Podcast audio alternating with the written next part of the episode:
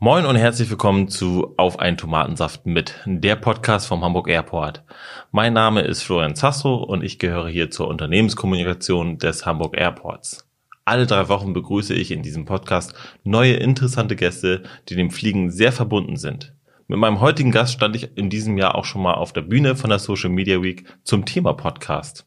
Er bereist gemeinsam mit seinem besten Freund gerne die Welt, stürzt sich in das Abenteuer und hat auf seinen Reisen schon so einiges Spannendes erlebt. So kam es auch dazu, dass sie einen eigenen Reisepodcast aufgemacht haben. Ich wünsche euch viel Spaß und wir starten nun auf ein Tomatensaft mit Welttournee. Meine Damen und Herren, im Namen der gesamten Crew begrüße ich Sie ganz herzlich an Bord unseres Podcast-Fliegers HAM 1911 nach Hamburg. Wir haben soeben die geplante Flughöhe erreicht. Machen Sie es sich also bequem, setzen Sie Ihre Kopfhörer auf. Wir beginnen in wenigen Momenten mit dem Bord-Entertainment. Ihr Pilot und seine Crew wünscht einen angenehmen Flug und viel Spaß bei Auf einen Tomatensaft mit. Bevor wir aber gleich loslegen werden, stellen wir unseren heutigen Gast erst einmal vor. Sein Name ist Adrian Klee, er ist 33 Jahre jung und strebt als kleiner Junge entweder eine Karriere als Bauer oder als Bundeskanzler an. Studiert hat er Wirtschaftswissenschaft in Bayern und Kalifornien. Durch seinen Job in einem der größten globalen Familienunternehmen leitet Adrian ein internationales Sales-Team und ist dadurch auch sehr viel auf Reisen. In seiner Freizeit findet man Adrian immer wieder mal auf einer Skipiste, beim Klettern in den Bergen oder aber halt auch in den verschiedensten Ländern auf dieser Welt. Dabei ist er auch stets auf der Suche nach außergewöhnlichen Biersorten. Ich hoffe, ich komme heute überhaupt noch zu Wort, denn wenn Adrian erstmal von seinen Erlebnissen erzählt, dann kann man ihn eigentlich kaum noch bremsen. Und deswegen ist es auch gut, dass er gemeinsam mit seinem Kumpel einen eigenen Reisepodcast aufgemacht hat. Ich freue mich sehr, dass er da ist und begrüße ganz herzlich Adrian Klee von Welttournee, der Reisepodcast. Moin Adrian. Ja, moin Flo, moin zusammen da draußen an den Endgeräten. Ja, schön, dass ich hier sein darf. Schön, dass du da bist. Ich habe ja schon in der Vorstellung äh, gesagt, du strebtest früher als Junge eine Karriere als Bauer oder Bundeskanzler an. Die Ähnlichkeiten sind ja jetzt sehr naheliegend, würde ich mal sagen. Bauer Bundeskanzler. Ähm, Wenn man mit Helmut Kohl aufgewachsen ist, ja, das ist ja auch, das war nicht so weit weg. Wie kam es denn dazu, dass du damals oder warum ist es nichts daraus geworden? Du bist ja jetzt ganz was anderes. Ja, also ich sag mal so, ich habe beide Träume noch nicht beerdigt, damit würde ich gerne erstmal anfangen. Okay. Schauen wir mal, aber ich glaube, der Bauer ist momentan näher als der Bundeskanzler. Aber tatsächlich komme ich äh, ganz ursprünglich aus dem Weserbergland, von einem ehemals kleinen Bauernhof und bin halt viel mit Tieren aufgewachsen in der Natur. Und dementsprechend lag das immer nahe, habe mich als Kind viel auf Bauernhöfen rumgetrieben und ja, wie gesagt, irgendwie Bundeskanzler reden war immer so mein Ding. Das kannst du gut. Das stimmt. Also, das ist, oh, ja. Und bevor wir hier auch gleich beginnen, möchte ich uns erstmal gerne was einschenken. Bei uns im Podcast gibt es immer einen leckeren Tomatensaft.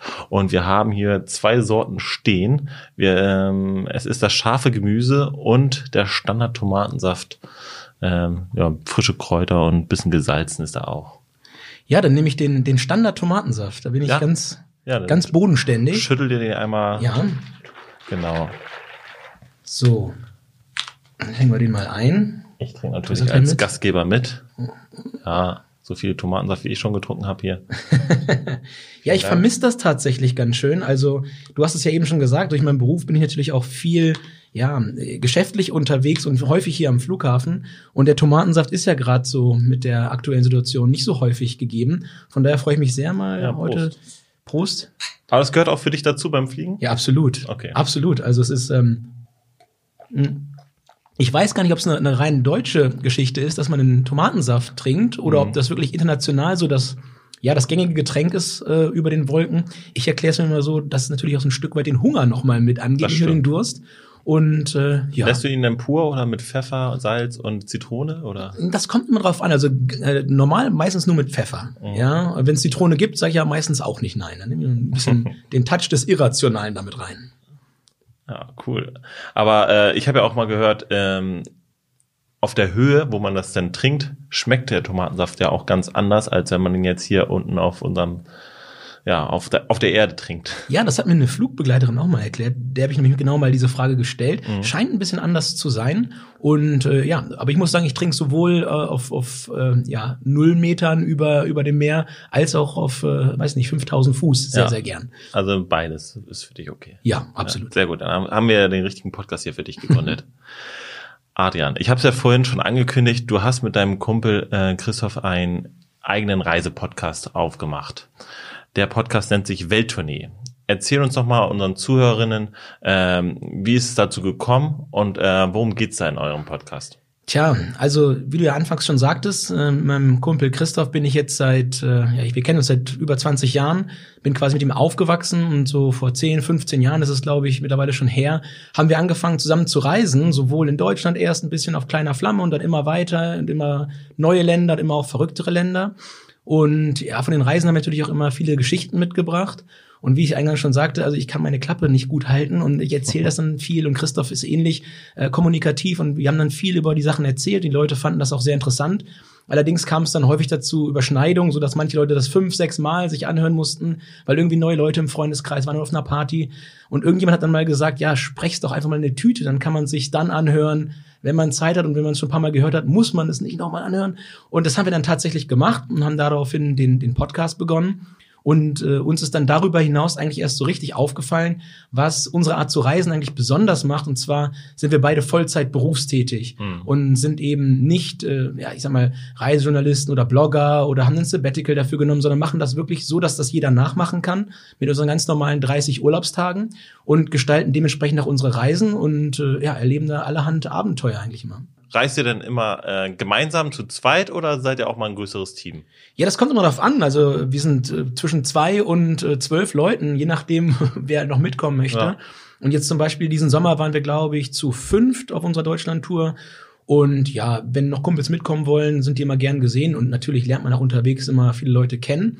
Man muss aber auch sagen, wir reisen halt auch viel individuell, also dass wir jetzt da nicht zusammen unterwegs sind. Gerade Christoph ist jemand, der auch gern mal ein Wochenende allein irgendwo hinfliegt, sich eine Stadt anschaut und ja, so ist das immer mal so, mal so. Aber wir machen schon, ich sag mal, ja, zwei Drittel unserer, unserer Reisen äh, machen wir jedes Jahr dann so zusammen, dass wir ja gemeinsam unterwegs sind. Und jede Reise haltet ihr dann auch in einem Podcast fest? Eigentlich schon. Also wir haben ja mittlerweile schon über 100 Länder gesehen. Also mhm. es ist ja, äh, das, wir haben noch richtig, richtig viele Geschichten eigentlich, eigentlich, die wir noch erzählen möchten und erzählen wollen und auch erzählen werden. Und ja, eigentlich äh, viele Reisen werden dann auch direkt eine Podcast-Folge. Viele sind aber auch schon ein bisschen her und haben dann halt, äh, ja, aber auch ganz tolle Geschichten und tolle Tipps dann dabei. Ja, so machen wir das eigentlich. Konzentriert ihr euch dann da auch nur auf euren Podcast oder seid ihr auch noch auf anderen Kanälen? Also habt ihr noch einen Blog oder so? Ja, wir machen eigentlich, also der Podcast ist schon so das, das Hauptthema, mit dem wir, ich sag mal, raus an die Öffentlichkeit gehen.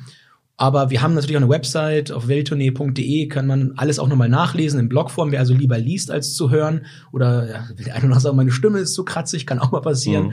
Dann kann man das natürlich auch lesen. Gleichzeitig auf Instagram, unter auch Welttournee, dem Kanal sind wir da. Aber, und äh, das ist, glaube ich, auch nochmal ganz interessant, wir machen auch einiges live mittlerweile. Du hattest es ja eingangs erwähnt, bei der Social Media Week waren wir zusammen auf der Bühne. Da ging es eher schon so um das Thema Podcast an sich.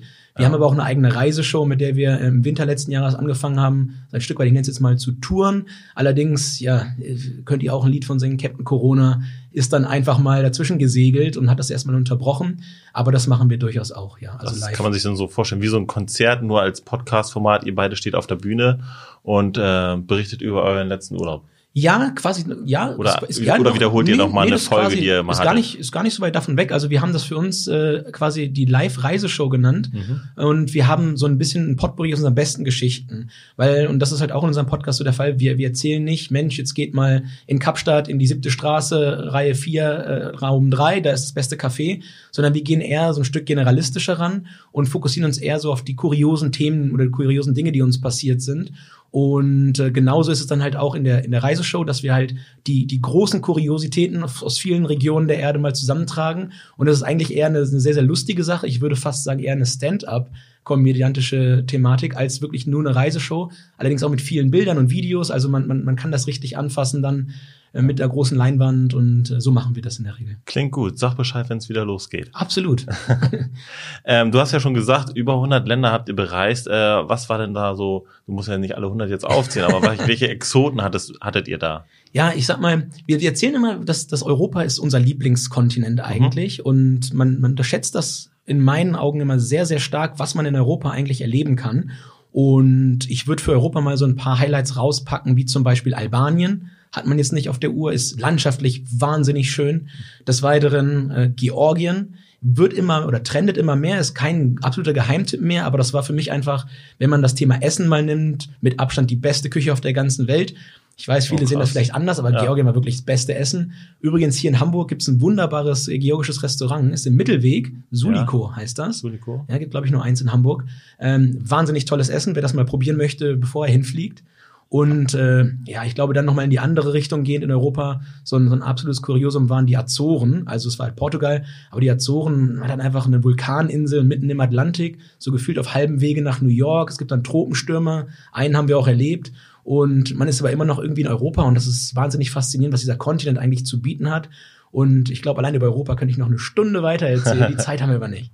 Und äh, was ist denn für dich oder für euch denn so das Schöne am Reisen? Sind es die Menschen? Ist es du hast ja auch schon erwähnt, das Essen oder sind das die unterschiedlichen Kulturen? Also einfach die Erfahrung, die man beim Reisen macht.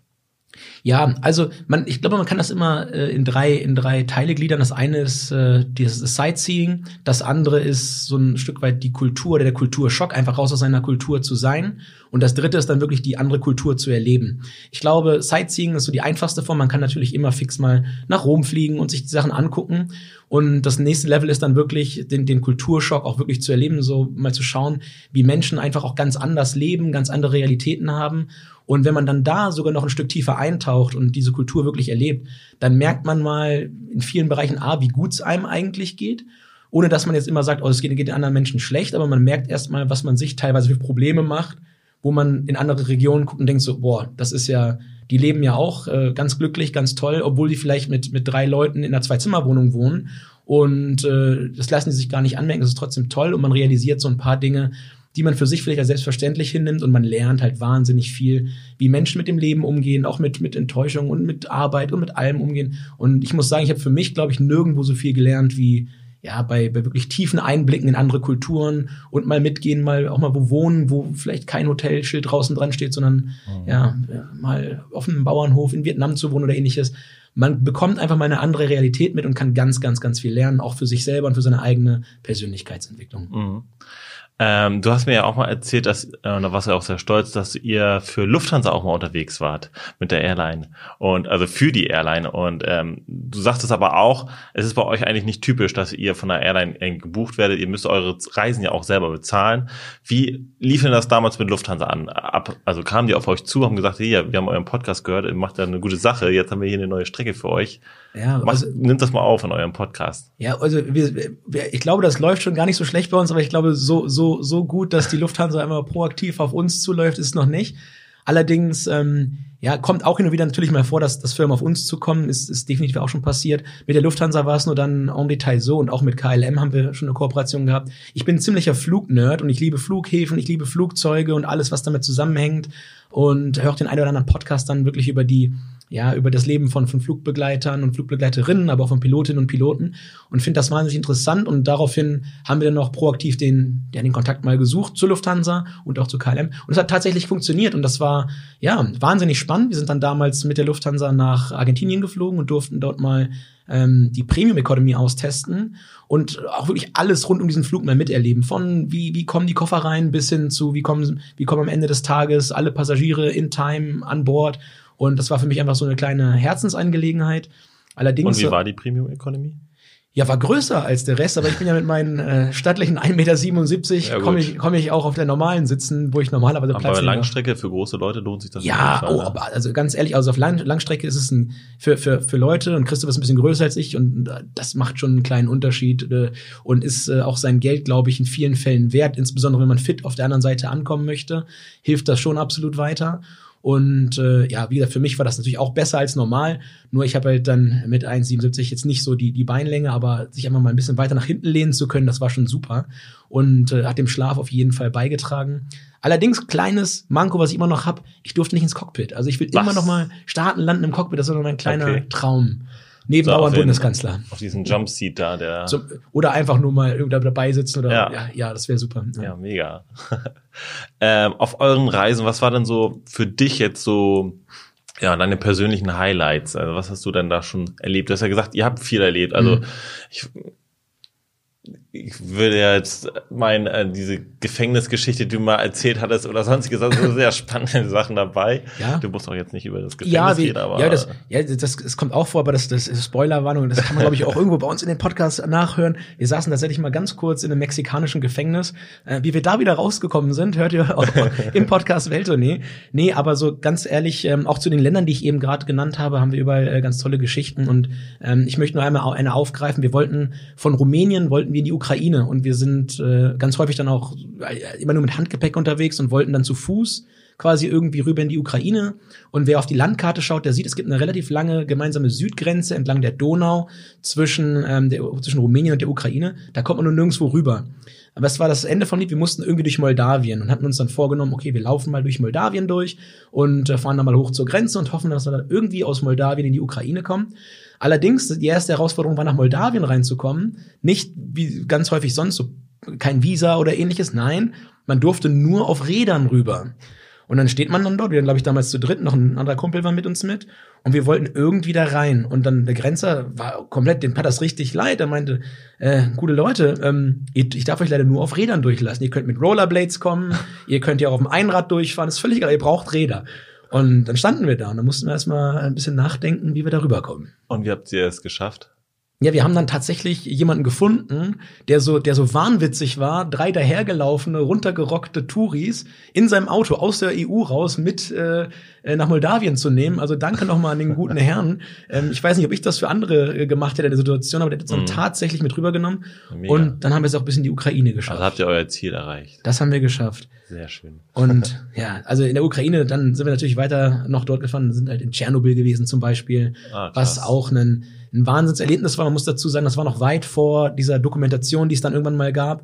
Und äh, das war wirklich ein Lost Place, wie er im Buche steht. Einfach mal. Ich war sogar auf eurer Instagram-Seite und da habt ihr ein paar Bilder gepostet. Äh, das war sehr beeindruckend. Also. Ja, also es, es ist. Aber man kann ja auch nicht einfach so da durchspazieren. Ne? Also man muss ja gucken, wo man hingeht. Beziehungsweise muss man immer so ein äh, so ein Messgerät dabei haben. Genau, und ein Guide am besten, ja. weil man sollte, also es gibt Orte dort, wo man nicht hingehen sollte, ja. tatsächlich. Und ähm, es ist relativ sicher im Verhältnis zu dem, was man so als äh, Gefühl hat, wenn man dran denkt. Es arbeiten auch Leute ganz normal dort. Es gibt eine Kantine, äh, mhm. super Essen für den Ort.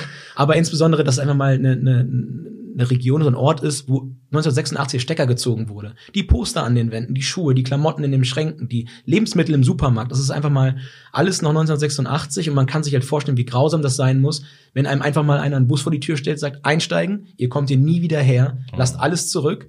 Und äh, das ist schon wahnsinnig deprimierend und es zeigt einmal, wie grausam manche Situation für Menschen sein kann auch wieder. Und es war ein sehr lehrreicher Ort, aber auch keiner, wo man jetzt mit dem Lachen rausgekommen ist. Wie war das für dich? Äh, ich kann mir das vorstellen, von der Atmosphäre her, wenn man da ankommt, das ist schon bestimmt sehr erdrückend. Da merkt man auch die ganze Geschichte, die da drin steckt. Ja, vor allem, wenn man in die Gebäude dort reingeht. Also es ist halt wirklich sehr, sehr, sehr bedrückend mhm. und ähm, auch draußen ist es jetzt nichts, wo man hingeht und sagt, boah, ist das schön hier. Mhm. Man hat natürlich noch einen gewissen technischen Aspekt mit diesem Sarkophag, ich glaube von einer französischen Firma gebaut.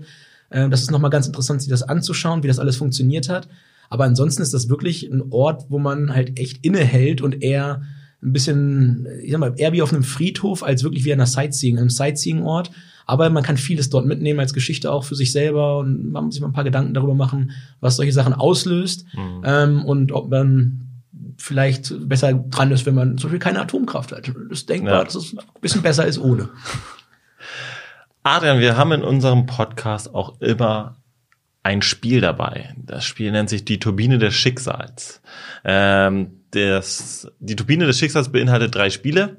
Wir schmeißen sie jetzt einfach mal an und schauen, was sie uns rausgibt. Dann hören wir mal rein. Meine Damen und Herren, wenn Sie nun links aus dem Fenster schauen, sehen Sie bereits die Turbine des Schicksals. So, rausgekommen ist This or That. Das bedeutet, ich werde dir jetzt äh, fünf Auswahlmöglichkeiten nennen und du musst mir jeweils eine, äh, ja, deine Antwort äh, aus den beiden Optionen benennen und äh, danach können wir dann mal drüber uns erhalten, warum du dich gerade für diese Antwort entschieden hast. Okay, ich bin gespannt. Bist du bereit? Ja. Osten oder Westen? Osten. Koffer oder Backpack? Backpack. Menschen oder Tiere? Menschen. Fotos oder Videos? Videos. Mückenspray oder Blasenpflaster? Mückenspray. Da hast du am meisten überlebt. Ja, beides wichtig. also beim ersten war Osten. Das heißt, also ich habe jetzt so an die Weltkarte gedacht, ja. dann heißt alles, was Amerika, Nordamerika, Südamerika beinhaltet, das interessiert dich schon mehr? Oder nee, woran hast du gedacht? Nee, ich habe ja an den Osten gedacht. Also ich habe Du hast es gerade den Westen genannt. Ah, ich habe den Westen genannt. Oh Gott. Im Westen war ich schon überall. Ja, ich habe ich hab okay. in Amerika gelebt eine Zeit lang, habe da studiert und ähm, habe da schon viel gesehen. Aber der Osten ist für mich immer noch das attraktivste und interessanteste okay. Stück. Es geht schon an der an der deutsch-polnischen Grenze los. Polen, wahnsinnig schönes Reiseland und dann alles, was noch kommt, bis in die Ukraine. Ich nannte es gerade, bis in den fernen Osten, dann mit Südostasien, was für mich eine der der Lieblingsregionen ist. Also ganz ganz klar Osten, weil einfach noch mal, ich sag mal, das der deutlich abenteuere Teil der Welt ja, dort liegt. Ich als im Westen. Gott, Kein Problem. Ich habe einen Podcast-Partner, ich habe einen Podcast-Partner, der hätte das auch so gemacht. Ja? Schöne Grüße, Christoph. Schön Ost mit Westen vertauscht. Ähm, Koffer Backpack war, hattest du dich für Backpack entschieden. Ja. Das liegt aber auch daran, so wie du reist, passt einfach kein Koffer da rein. Ja, ich habe, glaube ich, das letzte Mal vor vor 13 Jahren oder ja doch, ich glaube 13 das letzte Mal einen Koffer aufgegeben. Das müsste beim Auslandssemester gewesen sein, zwölf Jahre ist her mittlerweile.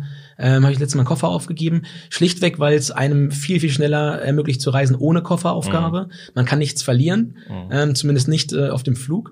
Und äh, ja, es ist einfach mich auch ein kleines Hobby, so Sachen runter zu, zu, zu densen, dass man wirklich ja. nur das Nötigste mitnimmt und vieles zu Hause ist, was man gar nicht braucht. Und das geht erstaunlich gut. Und in Argentinien war man mit einem Turnbeutel. Ja. ja also gerade wenn ihr so viel wandert und so, ja, das ja. schleppst ja auch alles mit, das ist alles Gewicht, ne? Genau, bis viel schneller. Ja. Ohne Koffer.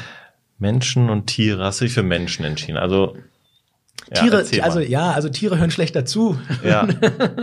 Nein, aber. Also du brauchst schon immer diesen Austausch auch, ja, auch wenn du in ein anderes Land ja, reist. Ja, ja, absolut. Und ich glaube von den, also Tiere finde ich auch gar nicht uninteressant. Ich mhm. bin, ich arbeite ja auch in, in einer Branche, wo ich, wo ich äh, Tierernährung verkaufe. Mhm. Aber ich bin schon ein Riesenfan von Menschen und bin, umgebe mich auch gerne mit Menschen, kommuniziere gerne. Das hatten wir eingangs auch schon gesagt. Mhm. Und man lernt einfach wahnsinnig viel, wenn man sich mit Menschen vor Ort unterhält und die Zeit wird einfach viel schöner. Und ich, ich werde halt auch niemand, der gut alleine reisen kann, zum Beispiel, oder gerne alle, alleine reisen würde. Ich brauche immer Leute um mich herum und das macht mich halt glücklich und zufrieden und gibt mir halt Energie. Ja. Darum Menschen. Ja, schön. Ähm, Fotos, Videos, hast du dich für?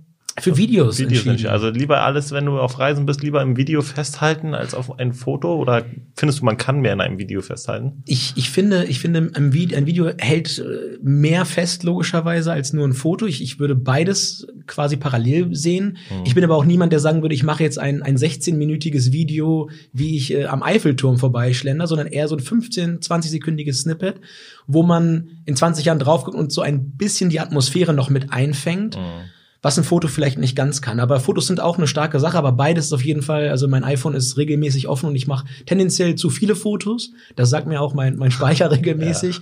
und zu viele Videos, aber ja, tendenziell, ich glaube, das Video ist langfristig wenig Videos, lieber als zu viele Fotos. Ja. Und dann hast du dich noch für Mückenspray entschieden. Oh ja. Wobei ich eigentlich gedacht hätte, du würdest Blasenpflaster nehmen. Ja, ähm, ich habe kurz gezögert, hast du ja auch festgestellt, weil ja. beides eine enorm große Rolle in meinem Leben spielt. ähm, ich hatte, ich bin oft am Klettern, oft am Wandern in den Alpen zum Beispiel. Da ist das Mückenspray nicht ganz so notwendig, aber das Blasenpflaster essentiell. Allerdings die Reisen Richtung Osten, also wenn man im Sommer mal äh, an, einem, an einem See war, in Polen zum Beispiel, mhm. äh, an, der, an der russischen Grenze oder in Südostasien, da ist das Mückenspray das A, B und C. Und äh, wenn man gucken möchte, dass man kein Denguefieber bekommt oder Malaria, dann ist es die beste Prävention erstmal, ähm, ja, immer ein Mückenspray dabei zu haben und das auch zu benutzen. Ja. Das war's auch schon mit This or That. Äh, das hast du gut überstanden, würde ich sagen. Puh. Aber gnädige Fragen. ja, ganz brav sind wir hier. Ähm, ja, du hast es ja, beziehungsweise ähm, wir wissen ja nun auch an, von Anfang an, dass du sehr viel auf Reisen bist mit deiner Welttournee, also mit eurem Hobby und aber auch beruflich. Dennoch äh, kommen wir nicht drum herum um das Thema Corona. Ähm, ist halt jetzt gerade eine Phase, was den Vielreisenden auch sehr einschränkt. Auch gerade die Leute, die halt gerne die Länder bereisen wollen, nicht nur beruflich, sondern auch, weil sie es auch aus Leidenschaft tun. Ähm, wie sehr schmerzt es dich aktuell, so eingeschränkt zu sein? Also ich glaube, gerade ganz am Anfang war das schon ein echt schwerer Schlag. Also als man sehen konnte, puh, das wird dieses Jahr ein ganz anderes Jahr, als man, als man vorher mit gerechnet hätte. Und wir hatten natürlich auch Pläne für, für die eine oder andere Fernreise, für das eine oder andere Projekt auch vielleicht mit einer Fernreise zusammen. Und das ist dann alles den Bach runtergegangen.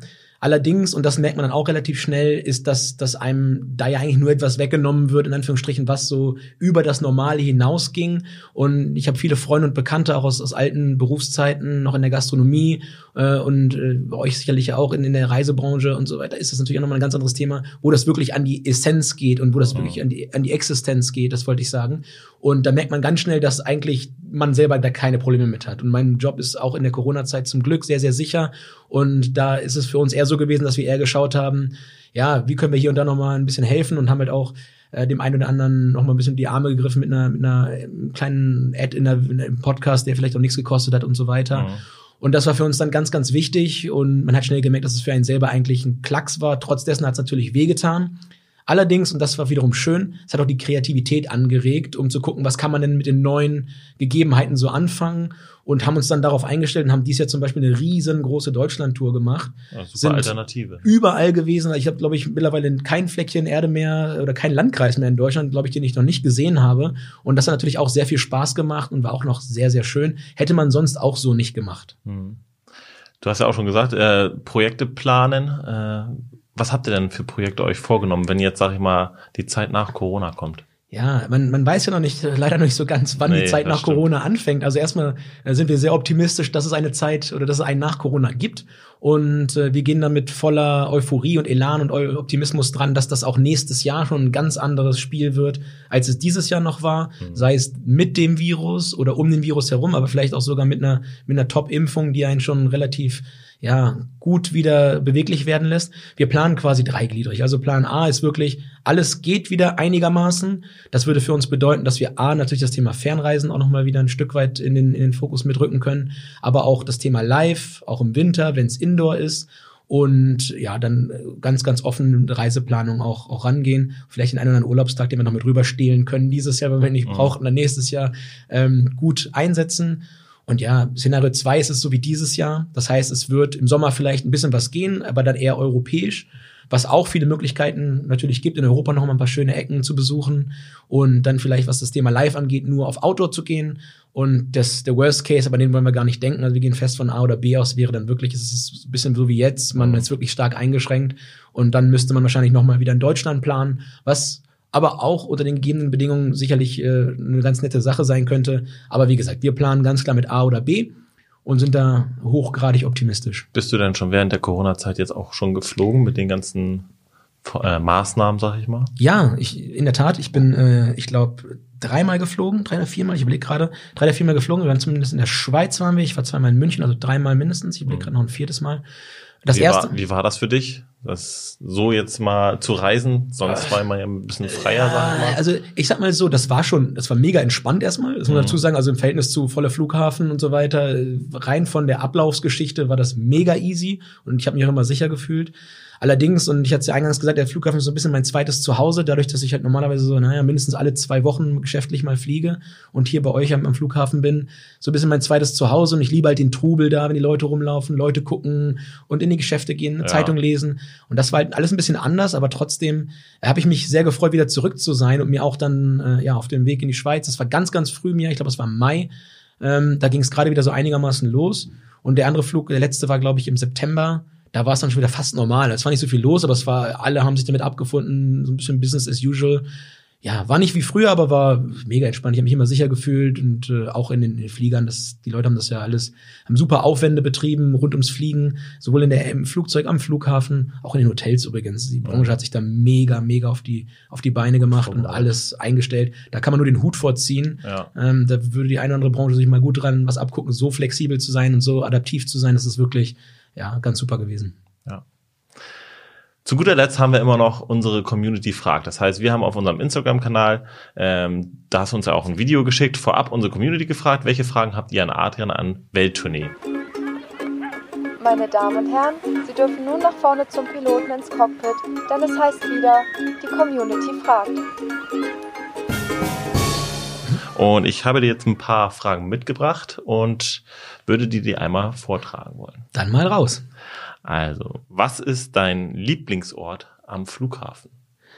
Mmh, meistens die Aussichtsterrasse, weil ich hätte gesagt, ich bin ein Flugnerd und gucke mir sehr gern Flieger an beim Starten oder beim Landen. Also auch wenn du nicht unbedingt fliegst? Ja, ich habe hier in Hamburg gibt's ja dieses, ich weiß gar nicht, wie die Ecke Coffee da oben. Fly. Ja, genau. Da ja. steht mein Rennrad sehr, sehr häufig abends noch. Man guckt beim, beim Sonnenuntergang Flugzeugen beim Starten und Landen zu. Und ja, das mache ich sehr, sehr gerne. Ich würde mich jetzt noch nicht als, als Planespotter bezeichnen, aber so die Stufe davor, das äh, bin ich schuldig. Okay.